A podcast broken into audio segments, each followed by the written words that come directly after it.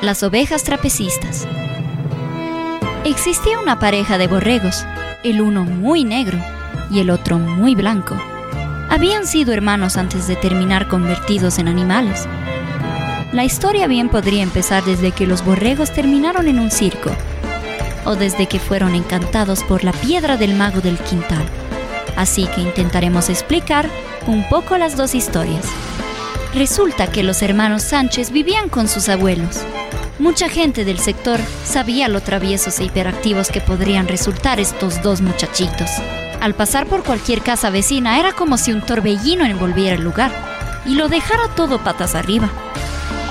La señora que vendía las frutas y verduras siempre debía ocultar las manzanas porque eran aprovechadas por los hermanos en actos un tanto circenses. De hecho, Iván, el mayor, quería ser parte de un circo ruso.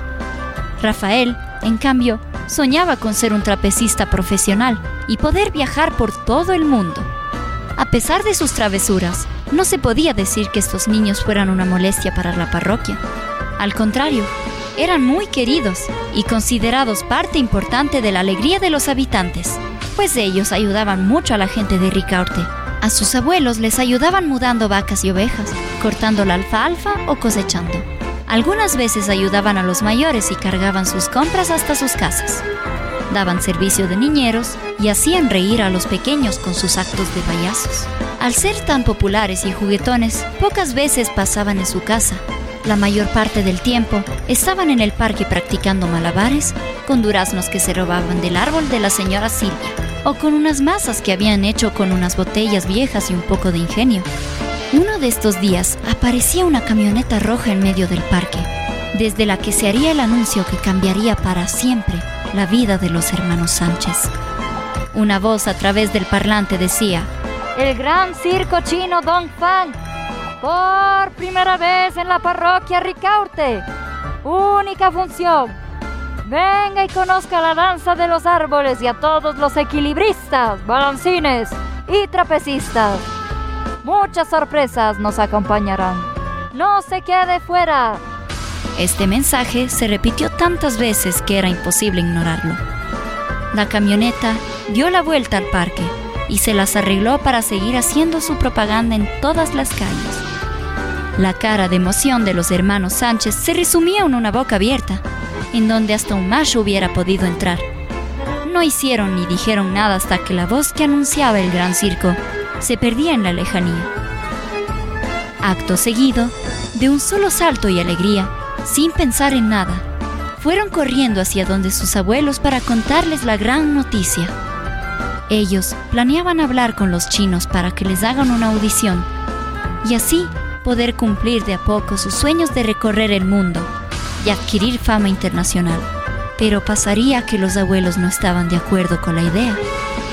Es más, hasta se presentó un pequeño inconveniente, los borregos. Ellos no podían ir a la función y mucho menos audicionar. Sus abuelos tenían un viaje pendiente a Santa Isabel y ellos debían hacerse cargo de las labores del hogar. La discusión no tardó mucho porque siempre los grandes tienen las de ganar.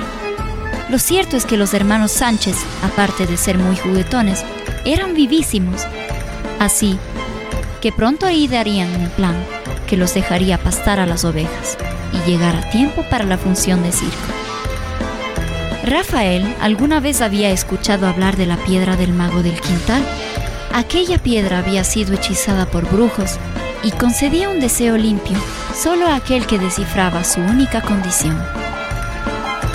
El ritual consistía en acercarse a la piedra con un papel, en el que debía estar escrito el nombre de la persona y el deseo que tanto añoraba. A Rafael esto le había contado la vecina, pero lo que ella no supo contarle es la condición que se le daba al que solicitaba el deseo. Algo así le pasó alguna vez a una chica llamada Cenicienta cuando llegó la medianoche, solo que en el caso de los hermanos Sánchez, el resultado sería un tanto diferente y no tan romántico.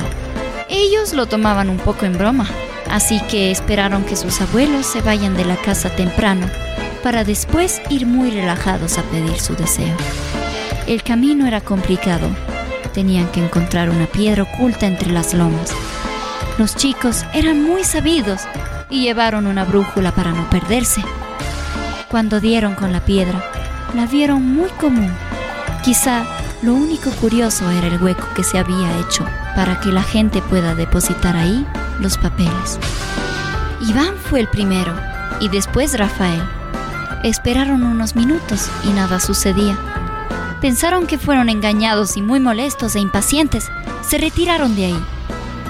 Justo cuando ya habían abandonado la piedra, del hueco salen volando los papeles con la respuesta y condición del trato. El resto estaba hecho.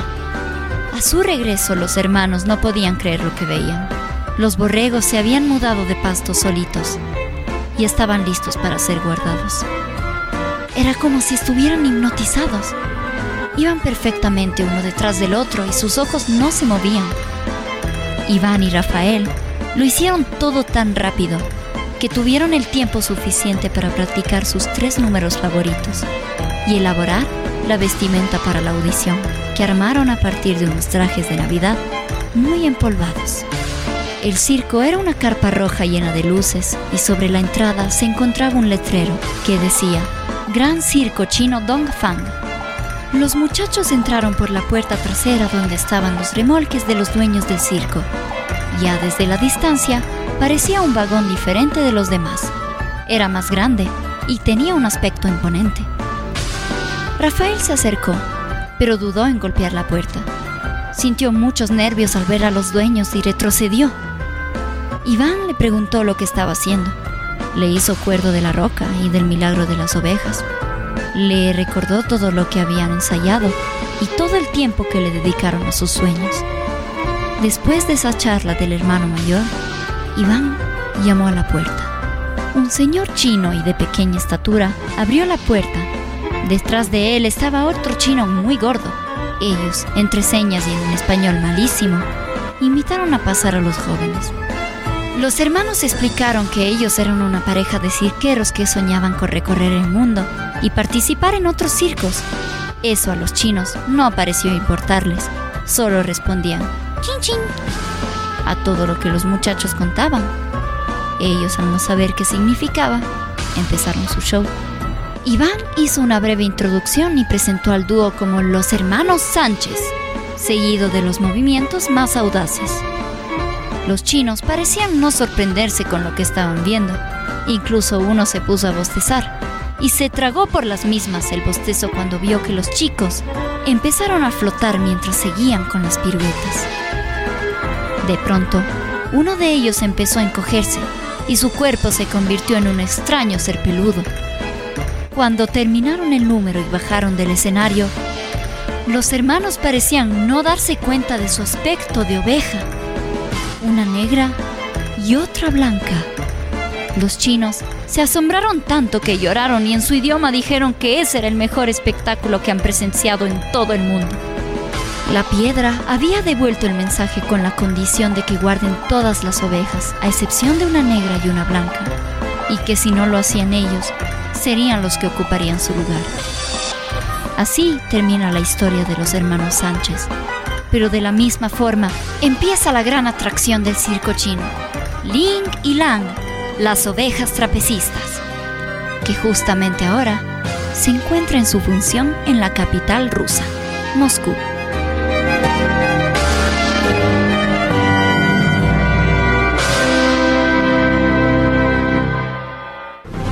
En las narraciones de memorias parroquiales rurales, Santiago Paute, Ilenia Pérgola, Carolina Mora, Lucio Ochoa, con la producción de Radio UDA y la Universidad de la SUAY.